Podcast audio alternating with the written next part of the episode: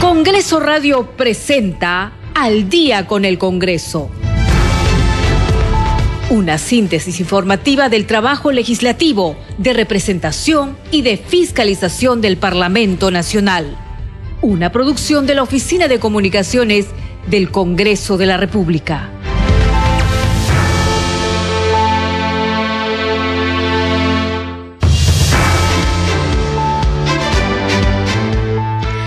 De la noche con un minuto, ¿cómo están? Bienvenidos al programa Al Día con el Congreso. Les saluda Danitza Palomino y estas son las principales noticias del Parlamento Nacional.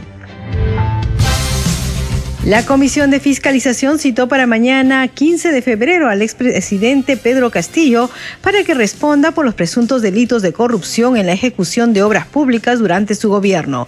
En conferencia de prensa, el presidente de la Comisión de Fiscalización, congresista Héctor Ventura, señaló que ya se realizaron las respectivas coordinaciones con el INPE para tomar las declaraciones de Castillo Terrones. La Comisión de Relaciones Exteriores aprobó la moción de orden del día que expresa su rechazo a las declaraciones del presidente de Colombia, Gustavo Petro, contra la Policía Nacional del Perú y además lo declaró persona no grata. En la Comisión de Salud y Población se aprobó el predictamen en insistencia para que los trabajadores de salud que se encuentran bajo el régimen del contrato administrativo de servicios CAS pasen a ser contratados a plazo indeterminado. Este viernes 17 de febrero el Pleno del Congreso se debatirá y votará el informe final de la acusación constitucional 307 en contra del expresidente Pedro Castillo y dos exministros de su gobierno. Dicho informe final propone acusar a Castillo Terrones por la presunta comisión del delito contra la tranquilidad pública en la modalidad de organización criminal agravada. Siete de la noche con dos minutos, usted está escuchando al día con el Congreso. Y bien, vamos con el desarrollo de las noticias hoy 14 de febrero y la Comisión de Relaciones Exteriores que preside la congresista Mari Carmen Alba aprobó la moción de orden del día a través de la cual expresa su rechazo a las declaraciones del presidente de Colombia Gustavo Petro contra la Policía Nacional del Perú y además lo declara persona no grata. Este acuerdo será elevado al Pleno de la Representación Nacional para su debate y eventual aprobación. Escuchemos a la presidenta de la Comisión de Relaciones Exteriores, congresista Mari Carmen Alba. A ver, eh, hemos tenido una sesión extraordinaria hoy día a las 8 de la mañana para aprobar esta moción que rechaza las expresiones del presidente colombiano Gustavo Petro. Eh, expresiones lamentables, expresiones realmente vergonzosas, comparar a la Policía Nacional del Perú con las tropas nazis. Además, el mismo día en que atacan a nuestra policía mueren siete efectivos. Eso no se puede permitir. No vamos a, aguantar y soportar ese tipo de declaraciones de un presidente, de efectivamente, de un país hermano. Pero los colombianos tienen la culpa, pues, eh, de las declaraciones de su presidente. Eh, más bien deben de estar preocupados, porque en cualquier momento eh, tampoco creo que respete mucho a su policía. Pero eh, lo que les iba a comentar, además de rechazar esas declaraciones, estamos declarando persona no grata al presidente Petro y estamos exhortando y solicitando a la Cancillería para que haga lo mismo y además exhortando al Ministerio de Interior y a Migraciones para que vean la posibilidad que eh, no lo dejen ingresar al país. Por lo menos que deba pedir disculpas, deba de, tener una relación directa eh, con la Cancillería. Estamos hablando ya de cortar las relaciones diplomáticas. No, esto no es cortar las relaciones diplomáticas, son distintas etapas. ¿no? Aquí no podemos eh, eh, dejar de pronunciarnos. Y el Congreso es un foro político y nosotros tenemos que pronunciarnos y rechazar y defender a nuestra Policía Nacional, que es lo que nos corresponde.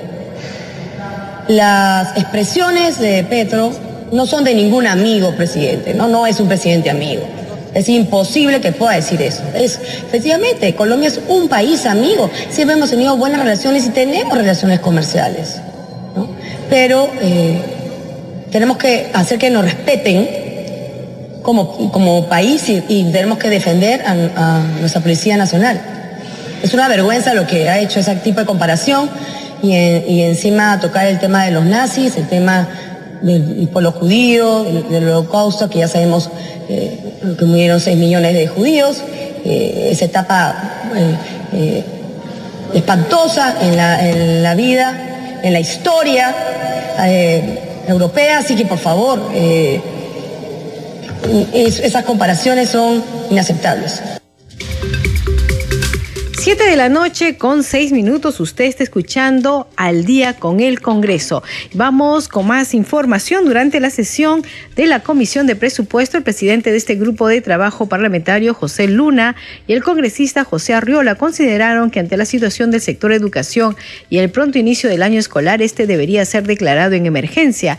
El ministro de Educación, Óscar Becerra, respondió que en este momento se encuentran trabajando el proyecto de declaratoria de emergencia del sector educación el titular del Ministerio de Educación fue invitado a la Comisión de Presupuesto para dar cuenta de los avances en la ejecución presupuestal de su portafolio. Vamos a escucharlo. Yo creo que debería solicitar que se declare en emergencia el sector de educación. Porque ya estamos a un mes de que se inician las clases el 13 de marzo y hay problemas bien serios en cuanto a infraestructura. ¿Qué tiene que hacer el Ministerio de Educación como pliego?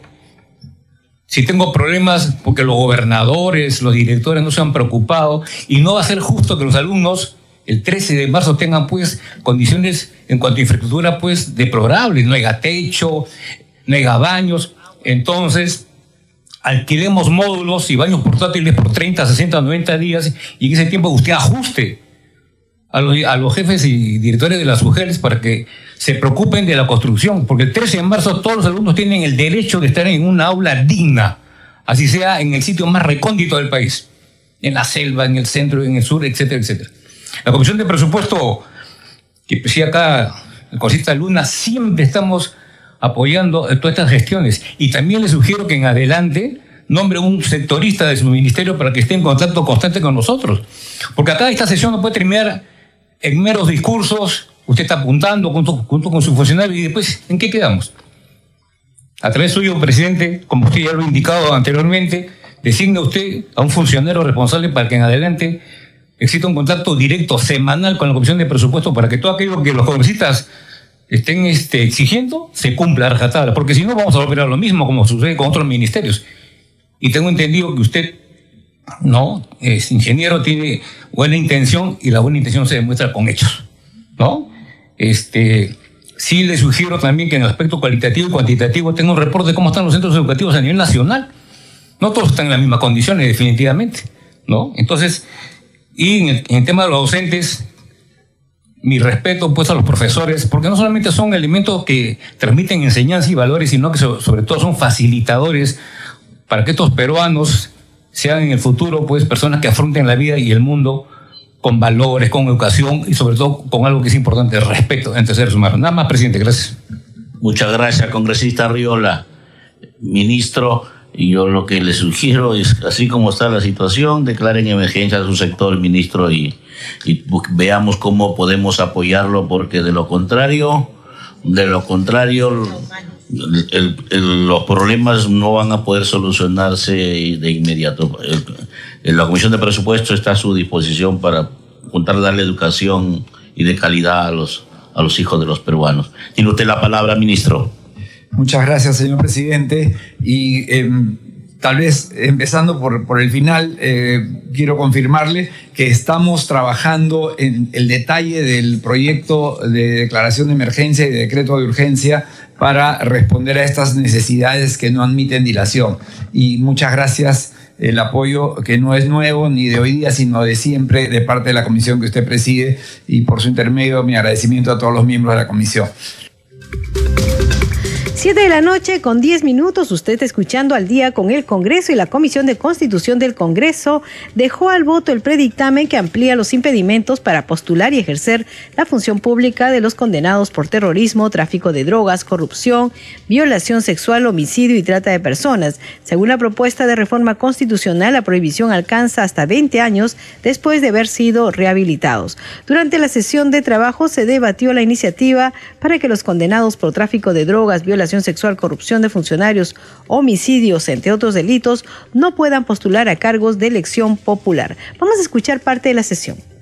El Tribunal Constitucional, en una sentencia de pleno, declaró fundada la demanda de inconstitucionalidad presentada contra la ley 3717.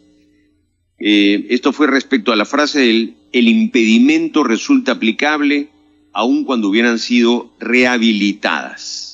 El TC fundamentó su argumento básicamente en dos temas. Uno, se estaría vulnerando el principio de resocialización contenido en el inciso 22 del artículo 139 de la Constitución, toda vez que al rehabilitado no se le estaría restituyendo plenamente sus derechos.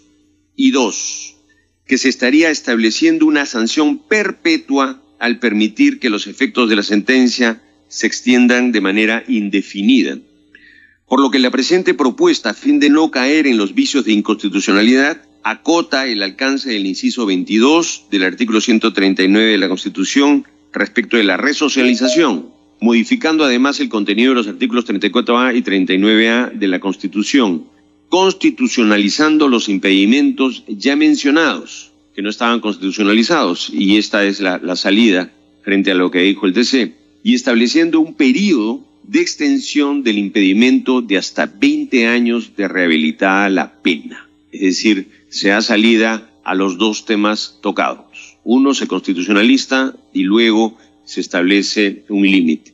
Criterios para lo señalado en el predictamen existen. Es decir, yo mismo he sustentado los criterios, he señalado en esencia, eh, el primer lugar, que tenemos que tener un criterio sobre el bien jurídico tutelado. Y el bien jurídico acá es preservar el orden constitucional, la democracia en nuestro país. Ese es el gran bien eh, jurídico tutelado. Luego he señalado que hay otros criterios que se han puesto ahí. En primer lugar, que la conducta eh, por la cual se le impide postular a alguien sea una conducta eh, altamente ofensiva y pluriofensiva. Ese es un segundo criterio. Es decir, hay conductas eh, que no son pluriofensivas ni altamente ofensivas, pero que dan lugar a una condena penal. Eh, luego, que sea, pues, eh, sean delitos dolosos y de penas gravosas. Ese es otro criterio que hemos señalado. Con ese cuarto criterio podemos buscar consensuar, vamos a ver un texto sustitutorio, conversarlo con, con, ustedes y sus asesores y ver qué podemos, en qué podemos consensuar. 7 de la noche con 13 minutos, usted está escuchando al día con el Congreso y vamos con más información del trabajo que se realizó hoy en la Comisión de Constitución. Esta comisión aprobó el predictamen del proyecto de resolución legislativa que propone modificar el artículo 26 del reglamento del Congreso con la finalidad de crear el Centro de Modalidades Formativas del Congreso de la República. Voy a exponer el predictamen recaído en este proyecto de resolución del Congreso que propone modificar el artículo 26 del reglamento del Congreso para poder crear el Centro de Modalidades Formativas del Congreso de la República.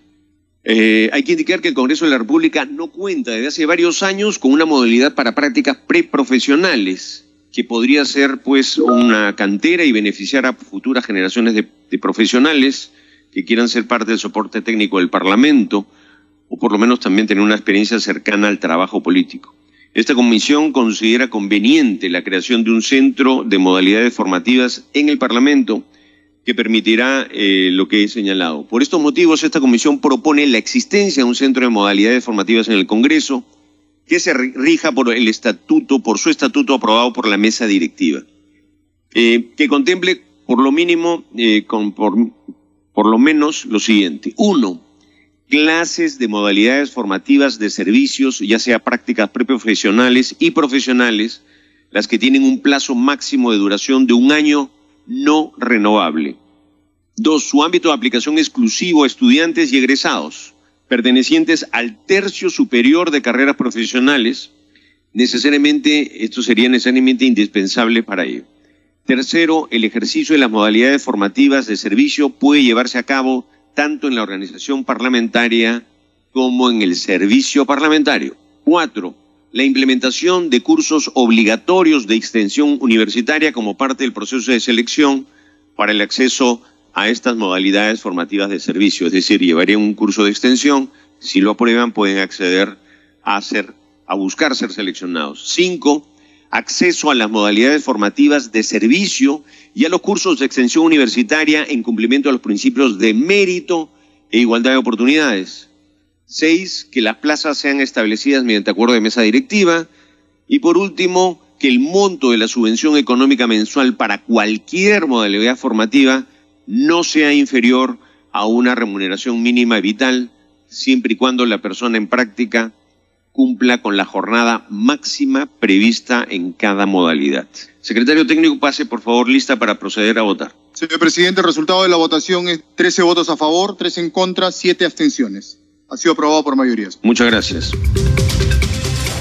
7 de la noche con 16 minutos. Usted está escuchando al día con el Congreso y la Comisión de Constitución aprobó inhibirse de dictaminar el proyecto de ley que establece la causal de vacancia de alcaldes y gobernadores regionales por incapacidad de ejecución presupuestal. Se argumenta que este grupo de trabajo no tiene competencia por especialidad o materia, sin que ello constituya un pronunciamiento sobre la viabilidad o inviabilidad de la propuesta. La norma recibió 18 votos a favor, 2 en contra y 3 abstenciones. Vamos a escuchar parte de la sesión.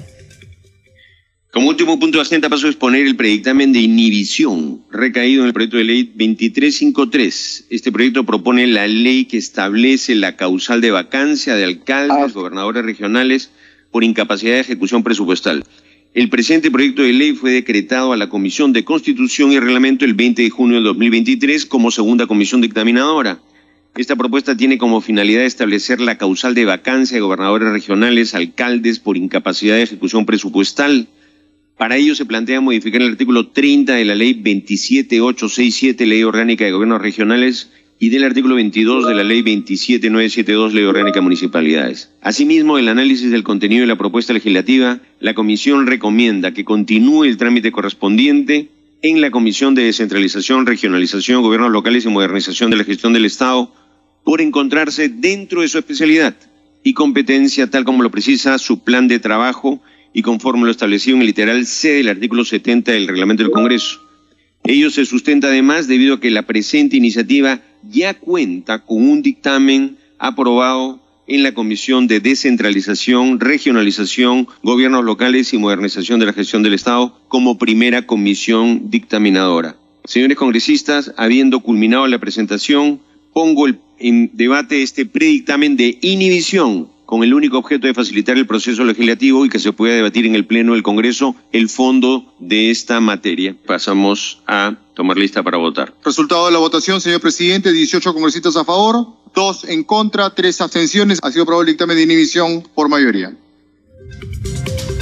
7 de la noche con 19 minutos. Usted escuchando al día con el Congreso y vamos con más información. La Comisión de Inclusión Social y Personas con Discapacidad, presidida por el legislador Roberto Camiche de Perú Democrático, aprobó con votación en mayoría el predictamen de dos iniciativas similares que proponen otorgar pensión no contributiva a personas con discapacidad severa de nacimiento. El proyecto de ley de la legisladora Irta Portero coincide con el proyecto de ley de la congresista Katy Ugarte y eh, en la necesidad de modificar diversos artículos de la Ley General de Personas con Discapacidad y establece como derecho un recurso impugnatorio a la denegatoria de una pensión no contributiva para mejorar la focalización, selección e identificación socioeconómica de las personas con discapacidad. La iniciativa de Isla Portero consigna que el alcance de la norma sería para las personas con discapacidad severa cuyo hogar tenga clasificación socioeconómica de pobreza o pobreza extrema bajo criterios del Sistema Nacional de Focalización SINAFO para que reciban una pensión no contributiva a cargo del Estado. Corresponde a las instituciones prestadoras de servicios de salud y PRES públicas, privadas y mixtas expedir los certificados de discapacidad severa y al Ministerio de Salud informar periódicamente a la entidad a cargo de la entrega de la pensión no contributiva, así como al CONADIS sobre los certificados de discapacidad emitidos. Siete de la noche con 20 minutos, vamos con nuestra siguiente secuencia. Congreso en redes. A esta hora de la noche tenemos información con nuestra compañera Perla Villanueva. Adelante, Perla. Muchas gracias, Danitza. Buenas noches. En la cuenta en el Twitter de la Comisión de Economía del Congreso se informa que este grupo de trabajo parlamentario presidido por la legisladora Rosángela Barbarán realizará la segunda sesión conjunta con la Comisión de Descentralización. Se debatirá, dice el predictamen, sobre el pedido de delegación de facultades solicitadas por el Poder Ejecutivo. Y a continuación se adjunta el documento de la agenda de esta segunda sesión conjunta de la Comisión de Economía y la Comisión de Descentralización que se realiza mañana 15 de febrero a partir de las 9 y media de la mañana en la sala Miguel Grau Seminario.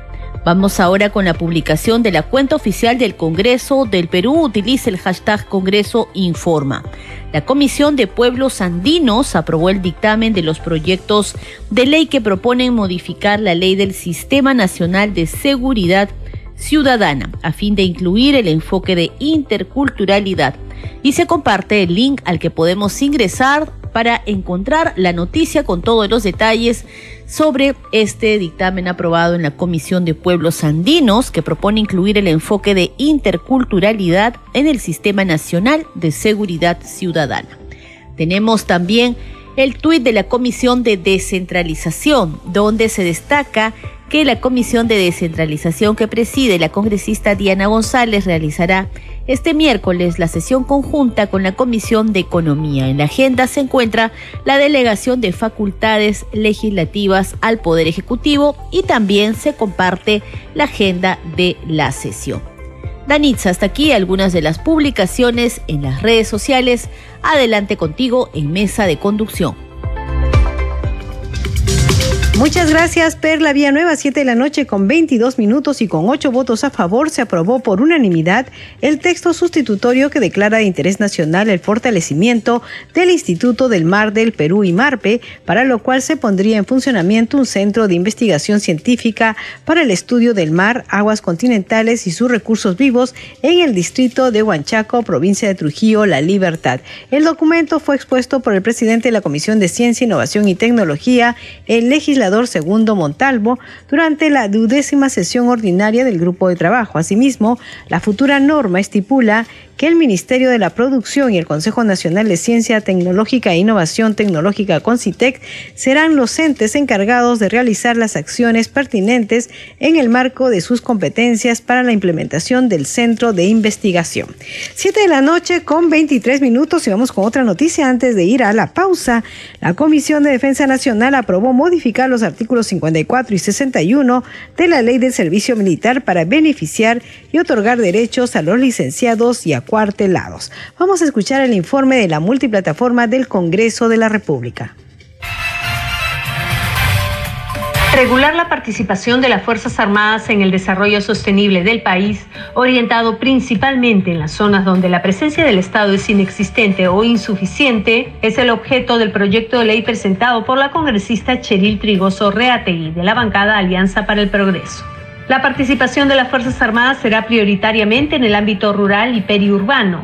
Para tal efecto se suscribirán convenios de cooperación y colaboración con las entidades públicas y privadas pertinentes. Las Fuerzas Armadas contribuirán a garantizar las condiciones de seguridad nacional, participarán de manera subsidiaria en la ejecución de proyectos de inversión en infraestructura, de obras de apoyo a la comunidad, además de promover y participar en proyectos de investigación y desarrollo con universidades, institutos tecnológicos, sector privado y otros organismos especializados. También participarán en la protección y conservación del ambiente, en el desarrollo sostenible de la Amazonía y la integración nacional. La intervención de las Fuerzas Armadas no implica la restricción, suspensión o afectación de los derechos fundamentales consagrados en la Constitución Política del Perú. 7 de la noche con 25 minutos hacemos una pausa y regresamos de inmediato con Al día con el Congreso.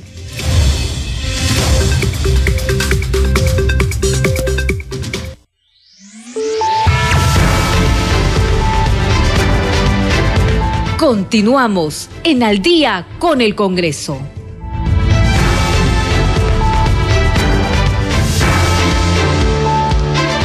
La noche con 31 minutos. Bienvenidos a la segunda media hora del programa Al día con el Congreso. Nos estamos acompañando en los controles Rafael Cifuentes en la conducción Danitza Palomino. Vamos con los titulares. La Comisión de Fiscalización citó para mañana 15 de febrero al expresidente Pedro Castillo para que responda por los presuntos delitos de corrupción en la ejecución de obras públicas durante su gobierno. En conferencia de prensa, el presidente de la Comisión de Fiscalización, Héctor Ventura, señaló que ya se realizaron las respectivas coordinaciones con el INPE para tomar las declaraciones de Castillo Terrones. La Comisión de Relaciones Exteriores aprobó la moción de orden del día que expresa su rechazo a las declaraciones del presidente de Colombia, Gustavo Petro, contra la Policía Nacional del Perú y además lo declara persona no grata. En la Comisión de Salud y Población se aprobó el predictamen en insistencia para que los trabajadores de salud que se encuentran bajo el régimen del contrato administrativo de servicios CAS pasen a ser contratados a plazo indeterminado. Este viernes 17 de febrero el Pleno del Congreso se debatirá y votará el informe final de la acusación constitucional 307 en contra del expresidente Pedro Castillo y dos exministros de su gobierno. Dicho informe final propone acusar a Castillo Terrones por la presunta comisión del delito contra la tranquilidad pública en la modalidad de organización criminal agravada. Siete de la noche con 32 minutos, usted está escuchando al día con el Congreso. Y bien, vamos a iniciar esta segunda media hora con lo que se ha visto hace unos minutos en la Comisión de Trabajo y Seguridad Social. Vamos con la nota.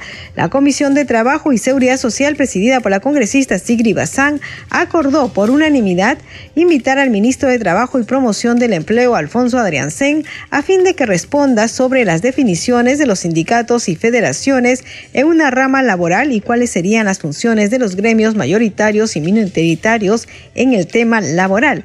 El pedido lo hizo el parlamentario Paul Gutiérrez, quien señaló que el titular de trabajo también debe informar sobre la reglamentación de la Ley 31188, Ley de Negociación Colectiva en el sector estatal, que tiene por objeto regular el ejercicio del derecho a la negociación colectiva de las organizaciones sindicales de trabajadores estatales. Siete de la noche con 33 minutos y vamos con otra noticia. La Comisión de Fiscalización citó para este 15 de febrero a las 9 de la mañana al expresidente Pedro Castillo para que responda por los presuntos delitos de corrupción durante su gobierno en la ejecución de obras públicas. En conferencia de prensa, el presidente de la Comisión de Fiscalización, el congresista Héctor Ventura, informó que ya se realizaron las respectivas coordinaciones con el INPE para tomar las declaraciones del expresidente Pedro Castillo. Vamos a escucharlo. Y aquí está justamente el oficio que ha sido remitido desde la Comisión de Fiscalización para las coordinaciones eh, de la declaración del ex eh, presidente Pedro Castillo respecto a estos presuntos actos ilícitos donde Pedro Castillo eh, sería el cabecilla de esta organización criminal. ¿Es virtual o presencial? Se ha, se ha, hecho todas las coordinaciones para que sea de manera virtual. Recordemos que cuando Pedro Castillo era presidente de la República, él puso más de varios inconvenientes tratando de obstaculizar, tratando de legitimar las investigaciones que hacíamos en la Comisión de Fiscalización. Tanto es así, en, más de cuatro oportunidades hemos citado al, expresidente Pedro Castillo, pero él eh, puso tantos pretextos. Hoy no hay pretexto, hoy él es eh, obligado a declarar, él tiene la obligación jurídica de declarar ante la Comisión de Fiscalización, de lo contrario se podría tomar algunas otras eh, acciones legales eh, pertinentes. Ahora, en ese caso, congresista, el expresidente ha firmado ya el cargo, ha aceptado y va a participar porque hay que tener en cuenta, la semana pasada también en la comisión permanente, el abogado, el doctor Eduardo Pachas, había solicitado una reprogramación precisamente para poder ejercer la defensa del exmandatario, quien también debió haberse presentado junto con su abogado el día viernes, hecho que no ocurrió y a las finales la comisión continuó. Eh, dentro de sus funciones para poder tomar una decisión.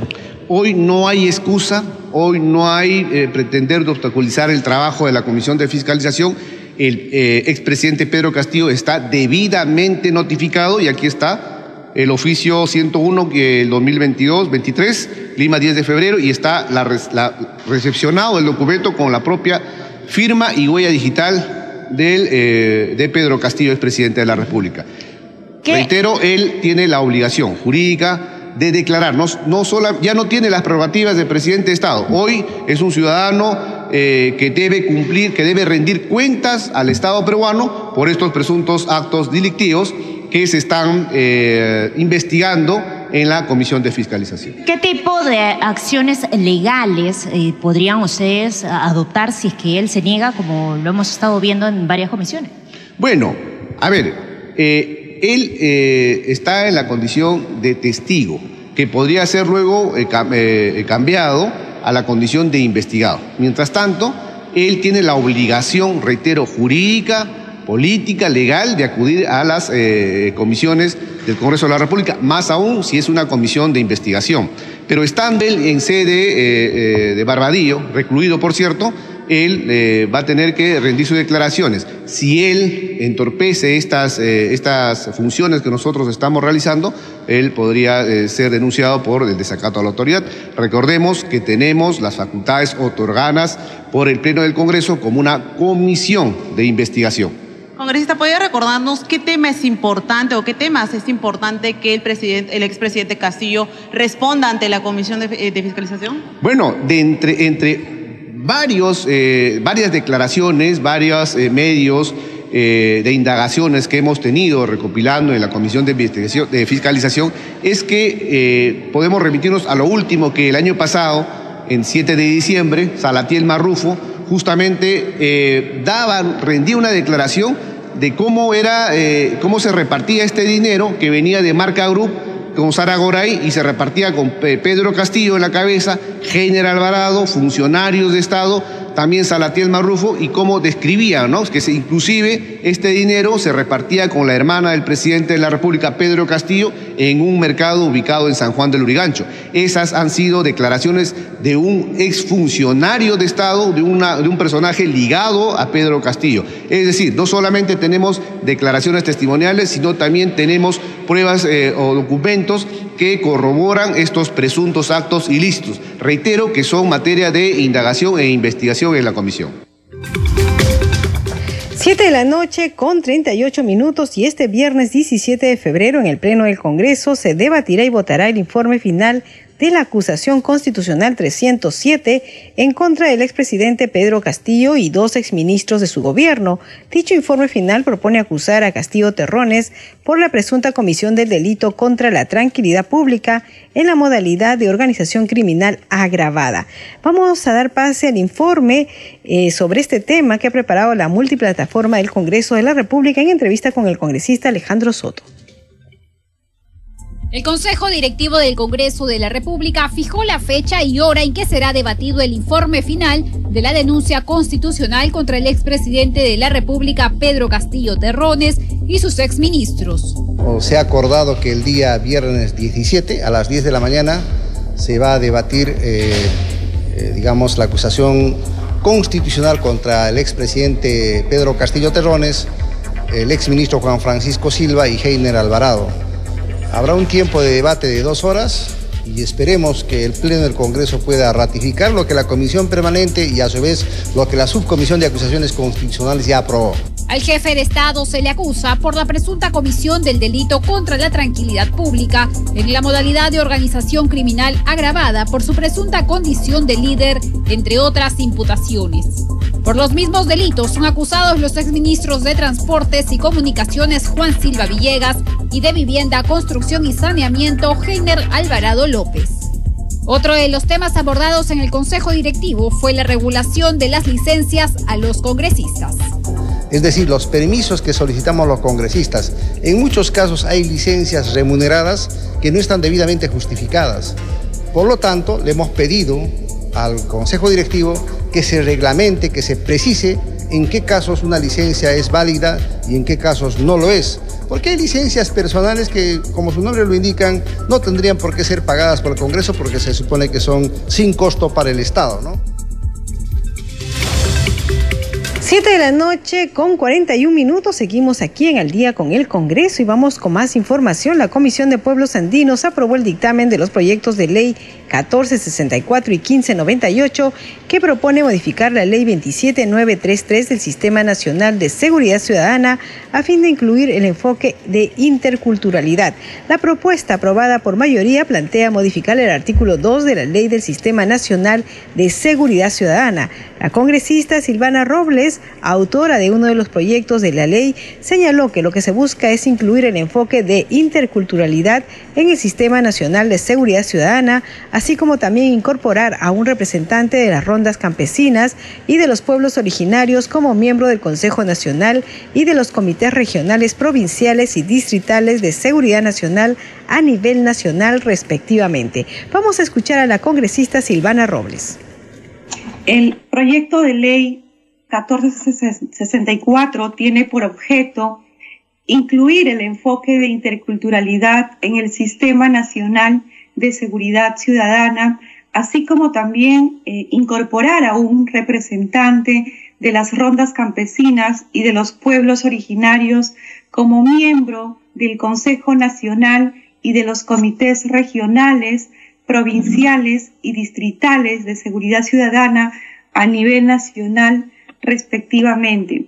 Al respecto, señora presidenta, colegas, por enfoque de interculturalidad debemos entender el aprovechamiento de la cosmovisión, tanto valores y formas de organización de los pueblos originarios, a fin de contribuir a la convivencia pacífica, tanto como la erradicación de la violencia y la previsión de delitos, estos siempre y cuando pongan en riesgo la seguridad ciudadana. Particularmente es relevante el enfoque intercultural en el cumplimiento de las atribuciones jurisdiccionales que el artículo 149 de la Constitución otorga a las comunidades campesinas y nativas, toda vez que la justicia consuetudinaria de los pueblos originarios es un aporte importante en la administración de la justicia. Es por ello, señora presidenta, que tengo una sugerencia en mi condición de autora del proyecto de ley 1464 que me permito hacer. En el segundo párrafo del artículo 2 del predictamen que propongo eh, modificar dice, abro comillas, concepciones de bienes y desarrollo debe decir concepciones de bienestar y desarrollo. Siete de la noche con 44 minutos y la Comisión de Mujer y Familia invocó, invitó al Ministerio de la Mujer para brindar información sobre las acciones que tomarán sobre los actos de violencia en las protestas y los desastres naturales en la ciudad de Arequipa. Vamos a escucharlo. Tras los últimos acontecimientos en la Universidad de San Marcos por las protestas y los huaicos en la ciudad de Arequipa, la Comisión de Mujer y Familia solicitó la presencia del Ministerio de Mujer y Poblaciones Vulnerables para conocer las acciones que implementarán sobre dichos temas. Así lo manifestó la vicepresidenta de la comisión, Nieves Limachiquispe para que nos informe sobre los hechos suscitados en la intervención en la Universidad de San Marcos, ya que se han visto presuntas ¿no? vulneraciones de derechos con una señora gestante y también a menores de edad, para que nos informe al respecto sobre las acciones que, está realizando. Y lo otro, que es para suscitado ante el desastre que ha sucedido en Arequipa, ¿no? Por los niños damnificados, los menores que hay. Por último, en la comisión se sustentaron tres proyectos de ley en beneficio de las familias peruanas, los cuales tienen similitud y con el mismo objetivo de cuidar y brindar protección a las personas más vulnerables. Principalmente al tema de erradicación de violencia contra, no solamente contra la mujer, sino con la familia. Es necesario, y lo he dicho en la, en la sesión, de que es preferible tratarlos de forma preventiva, porque el enfoque debe ser preventivo y, no después de que se genere la, la violencia, ¿no? Y por eso les indicaba. Y hay varios, ¿no? Desde seguir terapias psicológicas, algunos para poder difundir en los programas de fútbol y se pueda sensibilizar a la población. 7 de la noche con 46 minutos. Usted está escuchando al día con el Congreso y vamos con más información. La Comisión de Defensa Nacional aprobó modificar los artículos 54 y 61 de la Ley del Servicio Militar para beneficiar y otorgar derechos a los licenciados y acuartelados. Vamos a escuchar el informe de la multiplataforma del Congreso de la República. Con el objetivo de mejorar el acceso al nivel educativo para el personal del servicio militar acuartelado y los beneficios de los licenciados acuartelados, los integrantes de la Comisión de Defensa Nacional aprobaron las modificaciones a la ley del servicio militar que fueron recogidos de las seis iniciativas legislativas presentadas que modifican los artículos 54 y 61. Se establece culminar los estudios del otorgamiento del título a nivel formativo de la institución educativa el numeral 12 se fija entre el 30 y 50% de descuento por el derecho de inscripción hasta las escuelas de formación militar y policial, antes era hasta 50%. Numeral 14 se consigna hasta el 25% de las vacantes de las escuelas de formación de personal subalterno y militar, antes era hasta el 20%. Y por unanimidad, aprobaron la ley que declara de interés nacional la designación como activos críticos del sector defensa de la Comisión Nacional de Investigación y Desarrollo Aeroespacial CONIDA y del Instituto Geográfico Nacional. Y fue enviado al archivo la ley que propone otorgar un bono a los licenciados de las Fuerzas Armadas con discapacidad que modificaba la ley 29973. La determinación de CONIDA como activo crítico busca asegurar la validación del sistema satelital peruano, contar con mecanismos de anticipación y prevención, la priorización de los recursos, la capacidad de resistencia, de resiliencia y la recuperación de recursos humanos y materiales para protegerlo. Según el sector defensa, la finalidad de la norma es coherente con la naturaleza de las actividades operativas en apoyo a la seguridad y la defensa nacional, precisando que la actividad es beneficiosa para las instituciones del Estado, Seguidamente, fueron sustentados los proyectos de ley de los congresistas Elvis Vergara, Elizabeth Medina, Valdemar Cerrón, Juan Burgos y Miguel Sixia. 7 de la noche con 48 minutos en la Comisión de Presupuesto, el congresista Edwin Martínez Talavera sustentó el proyecto de ley que autoriza el nombramiento progresivo del personal administrativo comprendido en el decreto legislativo 1057 del Ministerio de Salud, sus organismos públicos y las unidades ejecutoras de salud de los gobiernos regionales. Durante la sustentación dijo que la inestabilidad laboral ha generado discriminación y diferencias entre servidores públicos del sector y para cumplir los derechos subjetivos de los trabajadores se necesita tres pilares, ascensos, estabilidad laboral y aumento salarial. Vamos a escuchar parte de la sustentación. El proyecto de ley 2992-2022 de los trabajadores administrativos profesionales, técnicos y auxiliares contratados bajo el decreto legislativo número 1057 que regula el régimen especial de contratación administrativo de servicios CAS.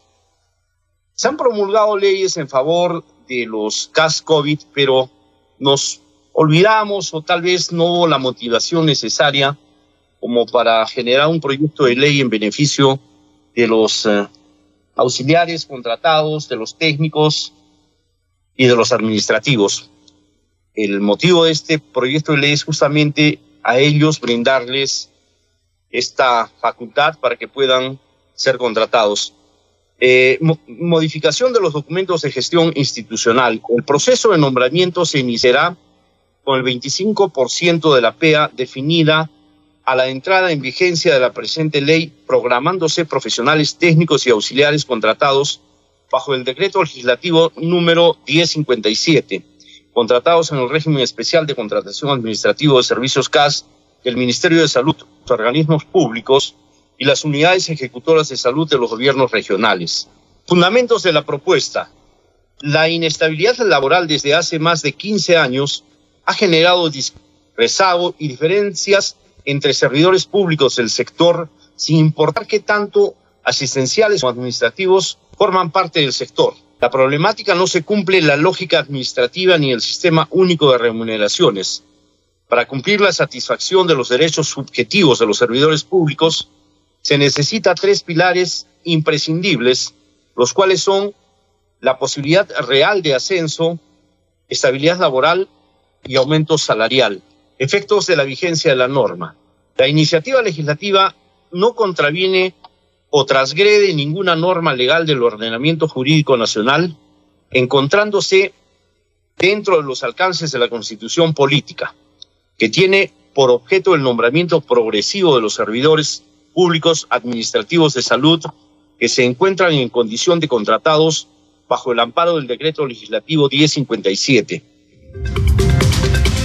Siete de la noche con 51 minutos y ahora vamos a conocer las actividades programadas para mañana en el Congreso de la República. La información nos las trae nuestro compañero Josman Valverde. Adelante, Josman. Hola Danitza, buenas noches. Revisemos entonces la agenda de actividades para mañana miércoles 15 de febrero aquí en el Congreso de la República. Actividades que se inician a las 8 de la mañana con la sesión extraordinaria de la Subcomisión de Acusaciones Constitucionales que va a continuar la audiencia relacionada con la denuncia constitucional 328.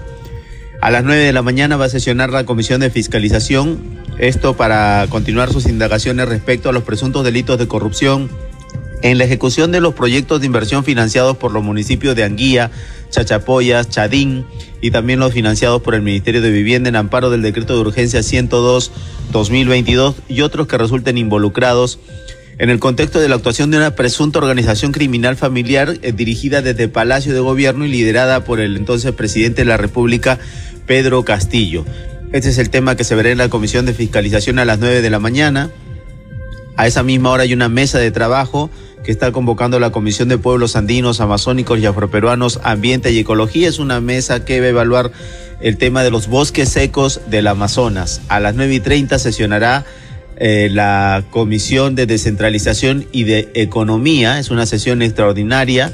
Van a evaluar el dictamen recaído en el proyecto de ley por el que el Poder Ejecutivo solicita que se le delegue facultades para legislar en materia de reactivación económica y modernización de la gestión del Estado. A las 10 sesionará la Comisión Especial CEMOL. A las 10 también hay una mesa de trabajo que está convocando el Grupo Parlamentario Perú Bicentenario, que es hacia la reglamentación de la Ley 31520. A las 11 de la mañana sesiona la Comisión Agraria, a las 11 y 30 la Comisión de Justicia que va a debatir y someter a votación además el predictamen recaído en el proyecto de ley de fortalecimiento del sistema de atención, protección y reintegración de las víctimas de trata de personas. Ya al mediodía habrá sesión extraordinaria de la Subcomisión de Control Político. A las 2 de la tarde la Comisión de Energía y Minas, que tiene como invitado al viceministro de Minas, eh, Jaime Riva Galvez. A las 3 de la tarde sesionará el grupo de trabajo del fortalecimiento de la carrera pública magisterial.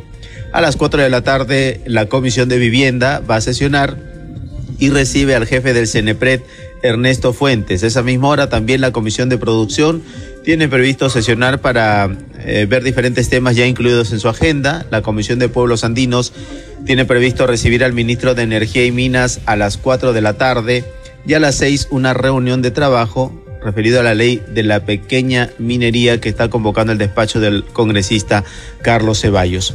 La información entonces, Danisa, respecto a las actividades que mañana, miércoles 15 de febrero, tenemos aquí en el Congreso de la República. Vamos a regresar contigo, estudio. Adelante, muy buenas noches. Muy buenas noches, Josman Valverde, y vamos rápidamente con los titulares. La Comisión de Fiscalización citó para mañana, 15 de febrero, al expresidente Pedro Castillo para que responda por los presuntos delitos de corrupción en la ejecución de obras públicas durante su gobierno. En conferencia de prensa, el presidente de la Comisión de Fiscalización, Héctor Ventura, señaló que ya se realizaron las respectivas coordinaciones con el INPE para tomar las declaraciones de Castillo Terrones. La Comisión de Relaciones Exteriores aprobó la moción de orden del día que expresa su rechazo a las declaraciones del presidente de Colombia, Gustavo Petro, contra la Policía Nacional del Perú y además lo declara persona no grata. En la Comisión de Salud y Población se aprobó el predictamen en insistencia para que los trabajadores de salud que se encuentran bajo el régimen del contrato administrativo de servicios CAS pasen a ser contratados a plazo indeterminado. Este viernes 17 de febrero en el Pleno del Congreso se debatirá y votará el informe final de la acusación constitucional 307 en contra del expresidente Pedro Castillo y dos exministros de su gobierno. Dicho informe final propone acusar a Castillo Terrones por la presunta comisión del delito contra la tranquilidad pública en la modalidad de organización criminal agravada. Siete de la noche con 55 minutos. Hasta aquí el programa Al día con el Congreso. Como siempre le agradecemos a nombre de todo el equipo de Congreso Radio. Le hemos acompañado aquí en los controles Rafael Cifuentes, en la conducción de Anitza Palomino. Nosotros regresamos como siempre a las 7 por la señal del FM y de el Facebook Online. Bien, nos despedimos. Que tengan buenas noches. Feliz día de la amistad.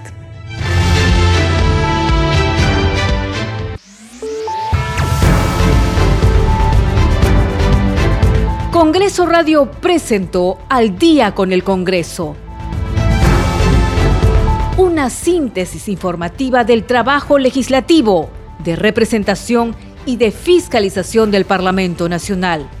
Una producción de la Oficina de Comunicaciones del Congreso de la República.